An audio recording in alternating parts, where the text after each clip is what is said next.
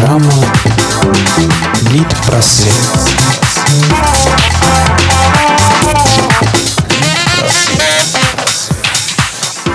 Доброго дня!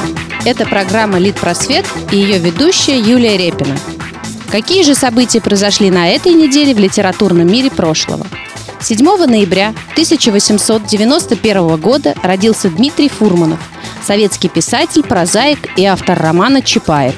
А в 1913 году родился Альберт Камю, французский писатель, журналист, лауреат Нобелевской премии.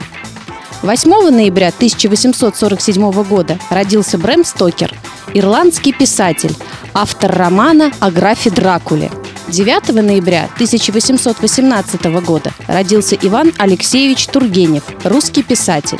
10 ноября 1903 года Иван Алексеевич Бунин стал лауреатом Нобелевской премии по литературе за строгое мастерство, с которым он развивает традиции русской классической прозы. А шесть лет спустя, в 1910 году, из своего дома в Ясной Поляне ушел 82-летний Лев Толстой – на его столе осталось письмо для жены, Софьи Андреевны. «Отъезд мой огорчит тебя. Сожалею об этом, но пойми и поверь, что я не мог поступить иначе. Положение мое в доме стало невыносимым. Кроме всего дурного, я не могу более жить в тех условиях роскоши, в которых я жил, и делаю то, что обыкновенно делают старики. Уходят из мирской жизни, чтобы жить в уединении и тиши последние дни своей жизни. А 11 ноября 1821 года родился Федор Михайлович Достоевский, русский писатель и мыслитель. 10 ноября 1866 года, 150 лет назад, в канун своего 45-летия, Федор Михайлович закончил роман «Игрок». Написание романа имеет долгую предысторию. В 1863 году Федор Достоевский приехал на отдых в Баден-Баден. Там он за несколько дней проиграл не только все свои деньги, но и наличность своей подруги Полины Сусловой.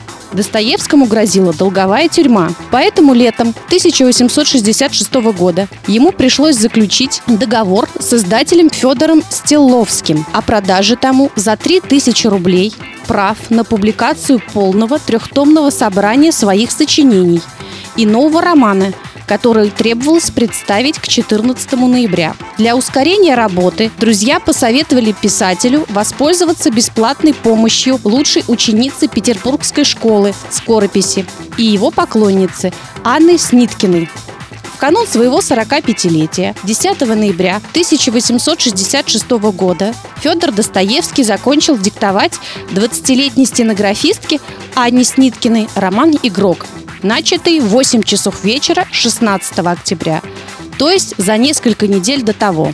А 13 ноября он отвез рукопись Стелловскому и предложил Анне руку и сердце. Вот такой судьбоносный роман случился в жизни великого писателя. А теперь от писателей прошлого к писателям будущего. На пресс-конференции в Уфе был обнародован список финалистов крупнейшего российского конкурса на лучшее произведение для детей и подростков «Книгу.ру».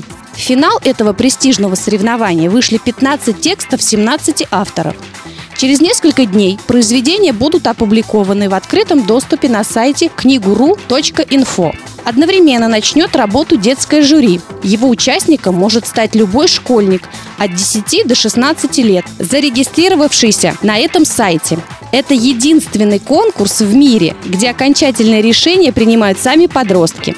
От вашего голоса зависит судьба книг. Члены жюри будут читать тексты, оставляя свои отзывы и оценки на сайте конкурса. Авторы трех лучших текстов года получат миллион рублей. На этом все. Читайте книги и слушайте Лид Просвет. До новых встреч на Студ.ФМ.